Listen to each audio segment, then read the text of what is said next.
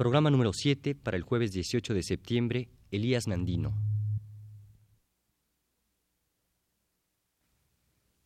Radio UNAM y Radio Universidad de Guadalajara presentan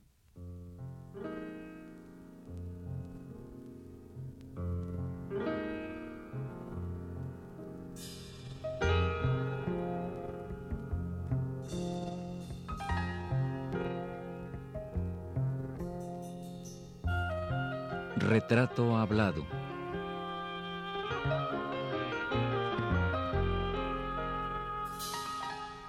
Elías Nandino.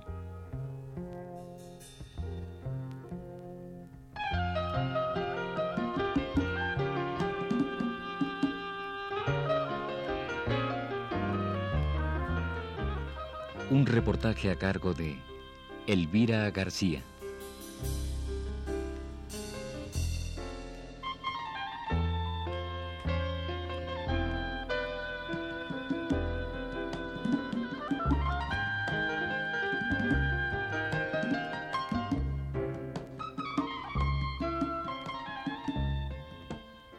Generalmente a Elías Nandino se le conoce como el último miembro del grupo literario Los Contemporáneos. Sin embargo, el propio Nandino rechaza este nombramiento y se autodefine como el poeta sin grupo.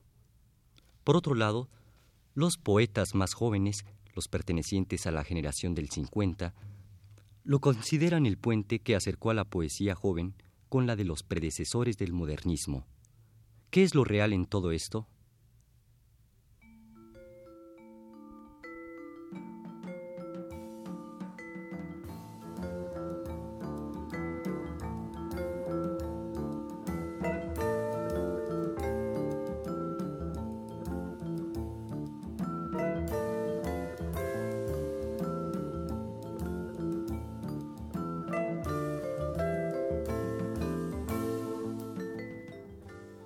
Ciertamente, dentro de los tres elementos anteriormente señalados, podría tener cabida la obra, la influencia y la trayectoria de Elías Nandino. Sin embargo, y con la intención de ser más precisos, en este programa y el siguiente intentaremos definir mejor la posición literaria de Nandino, la tendencia a la que perteneció y la corriente, si es que hubo alguna, que generó su ejemplo.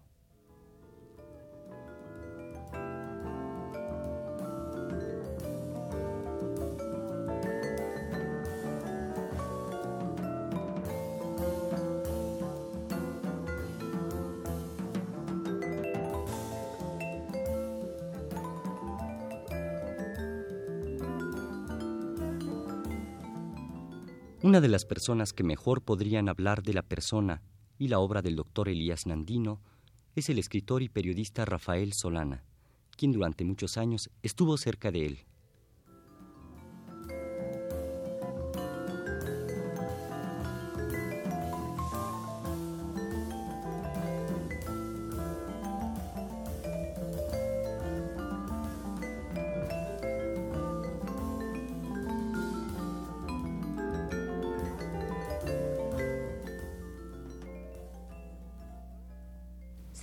Solana, ¿podría usted remontarnos un poquito a la época que usted conoce al doctor Elías Nandino? ¿En qué situación y cuál es su primera impresión de este hombre? Mi primer conocimiento con Elías Nandino fue de paciente a médico, allá por los años de 33 o 34, es decir, hace más de 45. Eh, tuve necesidad, yo era un estudiante, tuve necesidad de servicios médicos y alguno de mis compañeros me relacionó con él. A partir de ese momento, él fue mi médico de cabecera hasta que se retiró. Él me ha operado, él ha operado a mi mujer, a, mi familia. Él ha sido el médico de, cabecera de toda mi vida.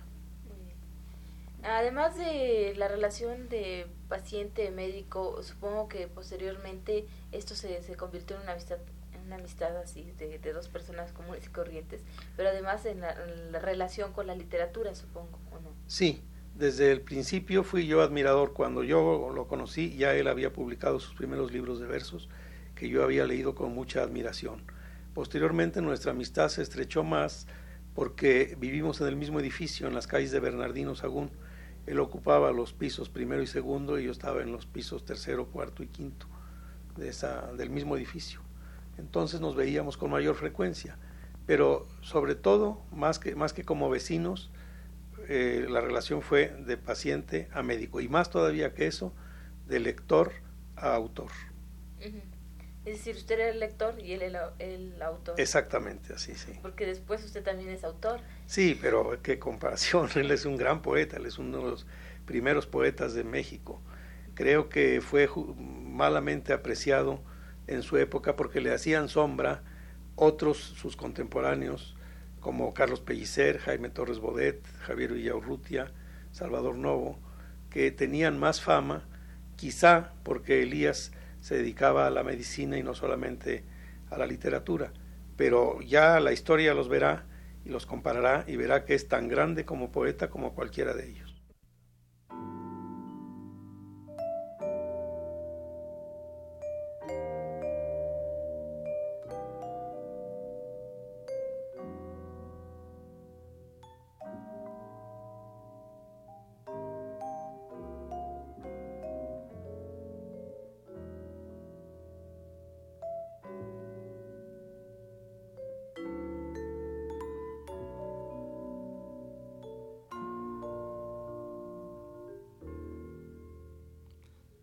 Para afirmar que Elías Nandino perteneció al grupo llamado Los Contemporáneos, habría primero que saber quiénes fueron los contemporáneos.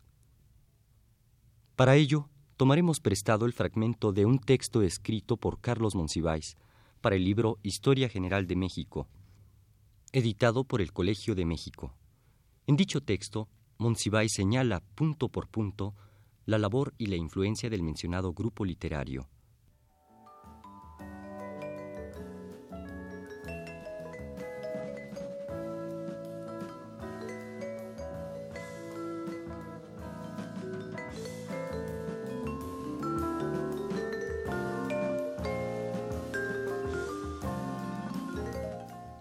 Entre los elementos a destacar figuran, según Monsiváis, que los contemporáneos promueven revistas como La Falange y la misma llamada Contemporáneos.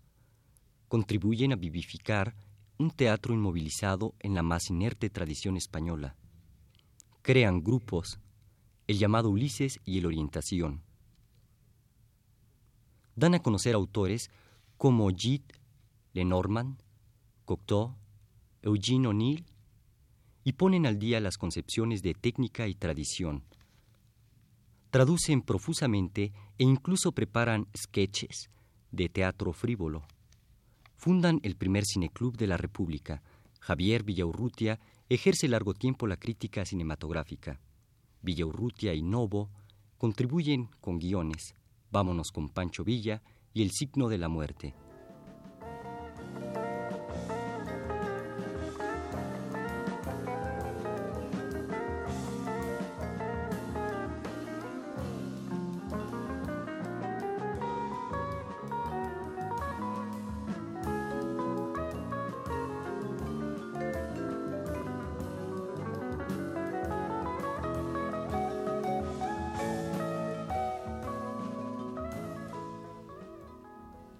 En el terreno de las artes plásticas también se deja sentir la mano de los contemporáneos.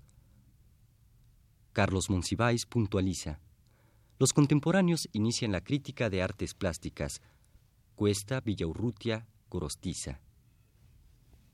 Instigan a los pintores a buscar caminos diferentes y a no confinarse en la ya tan probada Escuela Mexicana de Pintura. Difunden y asimilan la poesía nueva internacional traducen a Pound, Eliot, Cummings, Sandburg, Lindsay, Hart Crane, Breton, Cocteau. Renuevan el periodismo cultural y político a través de la pluma de Novo, Cuesta y Villaurrutia. Hacen frente al nacionalismo más agudo y lo combaten arduamente.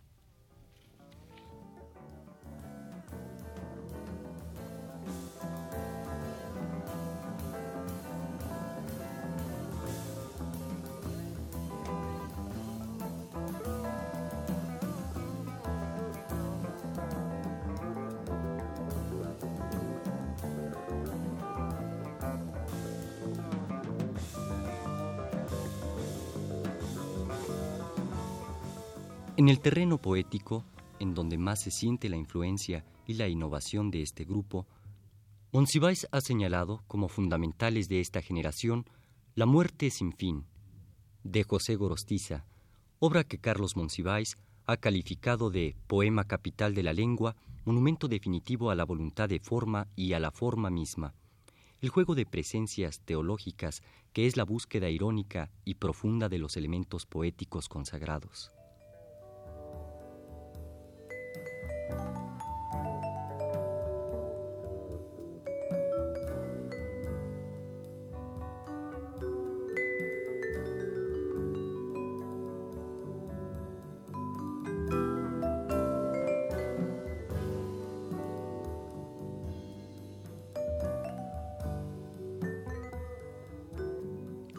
Y he aquí también otra obra capital de la poesía de contemporáneos, La nostalgia de la muerte, de Javier Villaurrutia. De él, de Villaurrutia, Monsiváis escribe en el mencionado texto,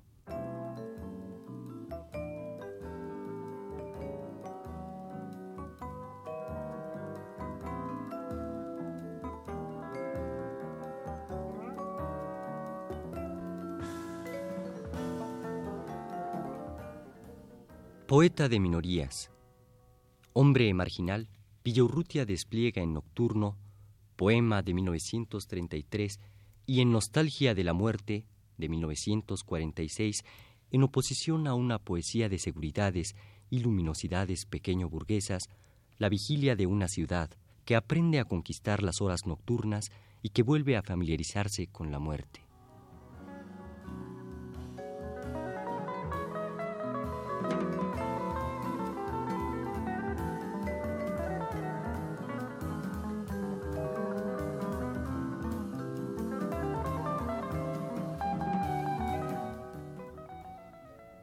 Es el tema de la muerte que toca a los poetas de contemporáneos y que en Elías Nandino es, desde mucho tiempo antes, obsesión.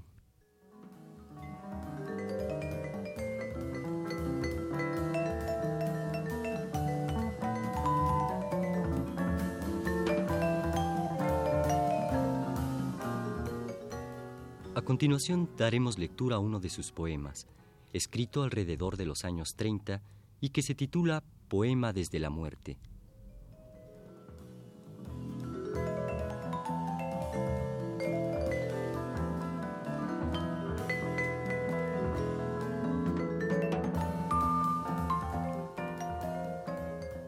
A veces despertamos con una muerte a cuestas, maternal, indolora, acariciante, que nos obliga a caminar despacio, por el miedo a caer y nos sume en la niebla de un tenaz y voraz presentimiento. Sentimos nuestro cuerpo, nos movemos, respiramos tranquilos, pero de pronto el fardo que en la espalda, con presencia invisible, nos oprime, hace que el pensamiento adivine el peligro, y entonces, con cuidado, medimos nuestros pasos y hacemos penetrante la mirada, como queriendo descubrir la forma de un enemigo próximo que anhela devorarnos.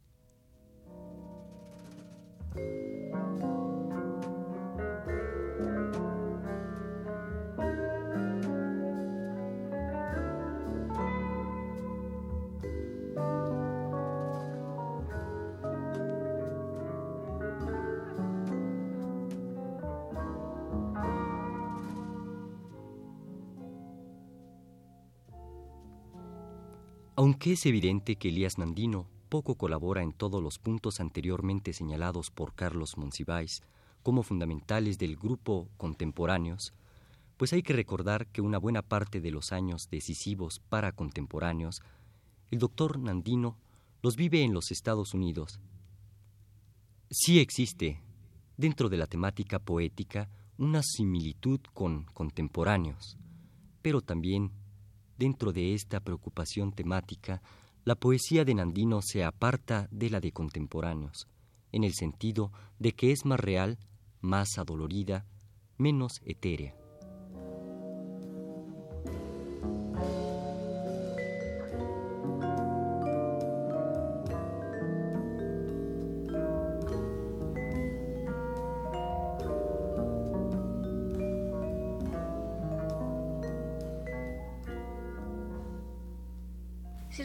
Mencionar una cosa interesante, dice usted que pues por el momento en que se, se daba también la producción literaria, poética del maestro Nandino, también se estaba dando una, un movimiento muy grande literario que era el movimiento de los contemporáneos.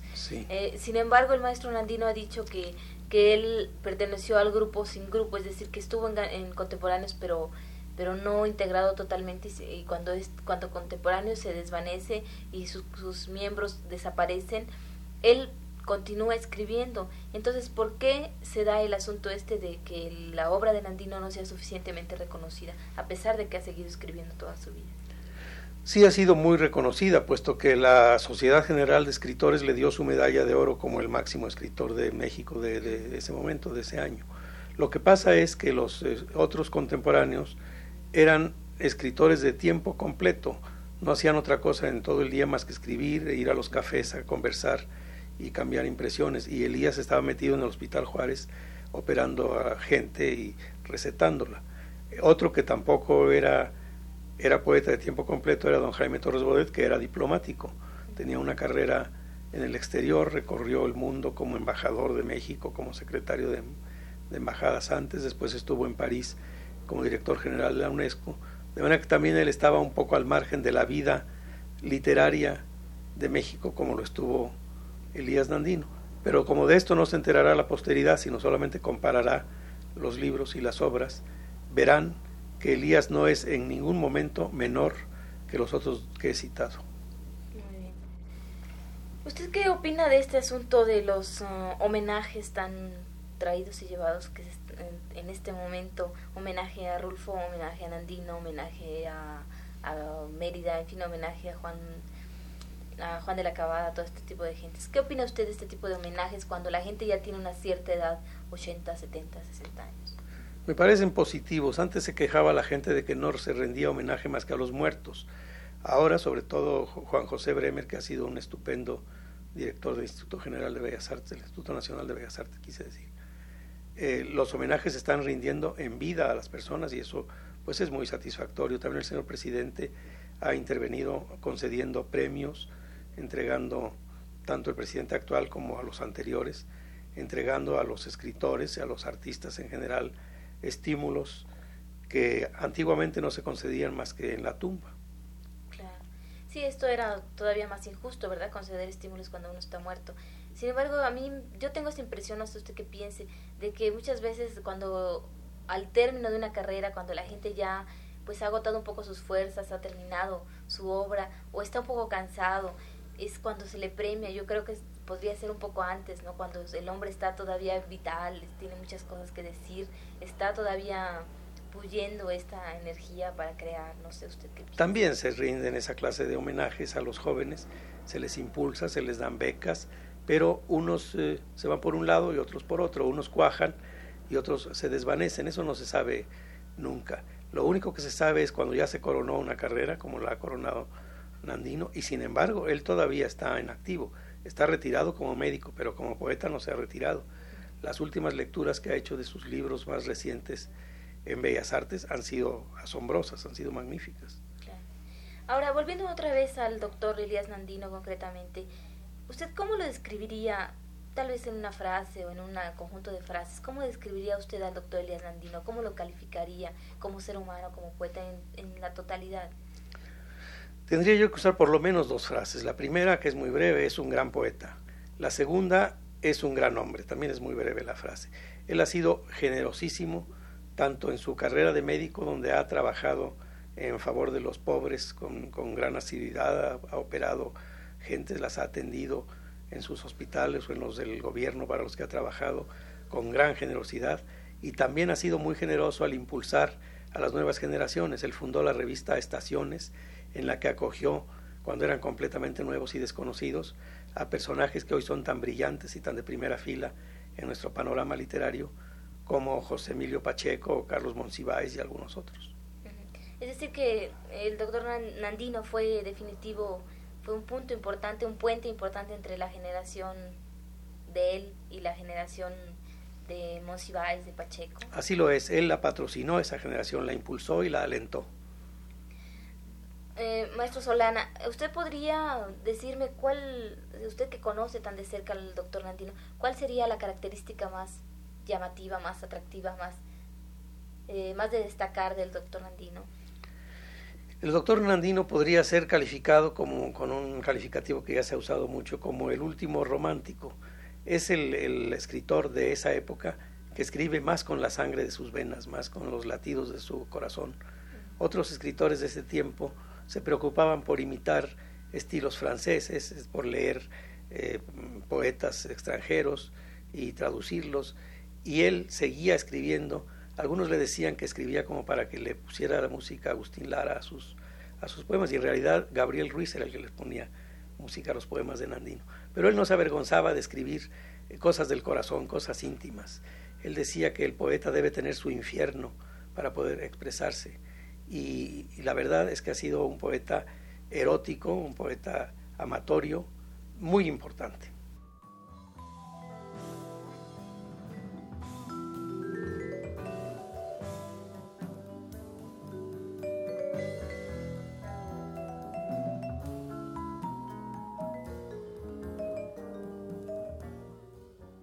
Conversación con mi muerte.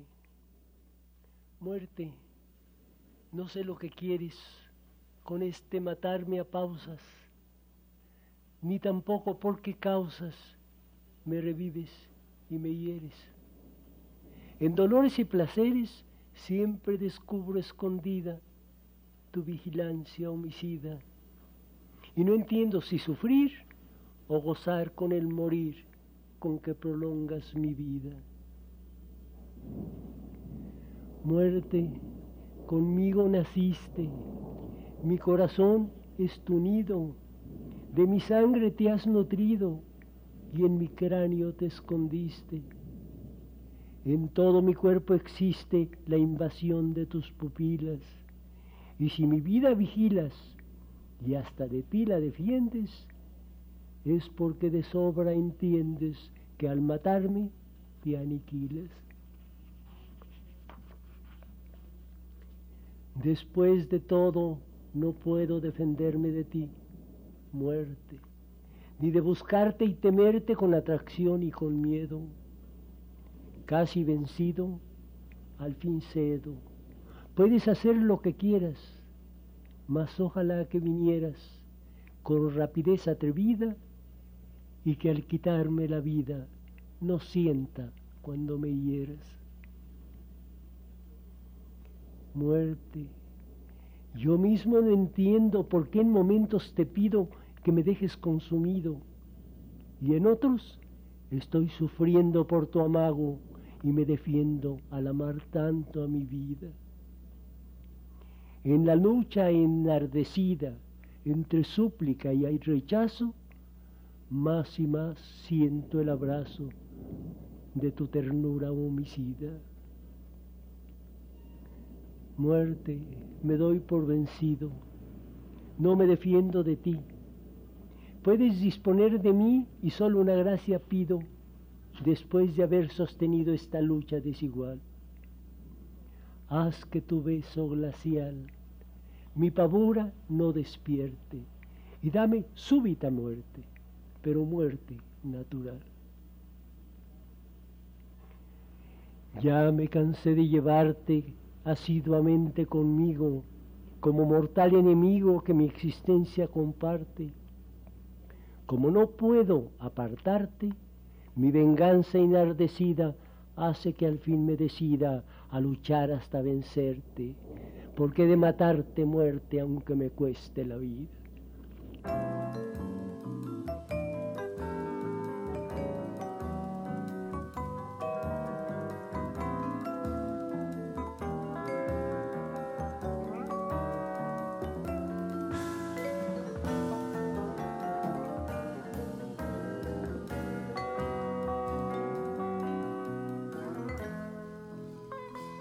Esta fue la séptima parte del programa sobre Elías Nandino.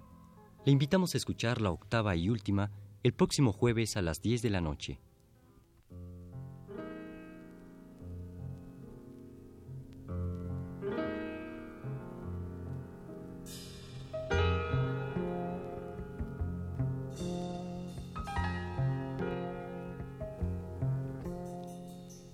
Radio UNAM y Radio Universidad de Guadalajara presentaron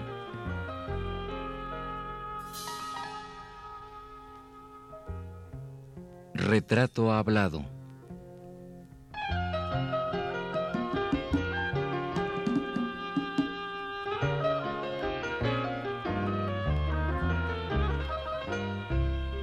Elías Nandino.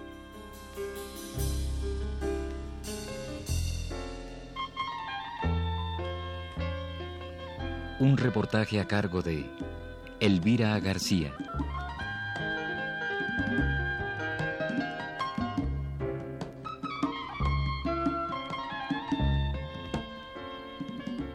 Conducción técnica de Manuel Garro en la voz de Lorenzo Cacharro.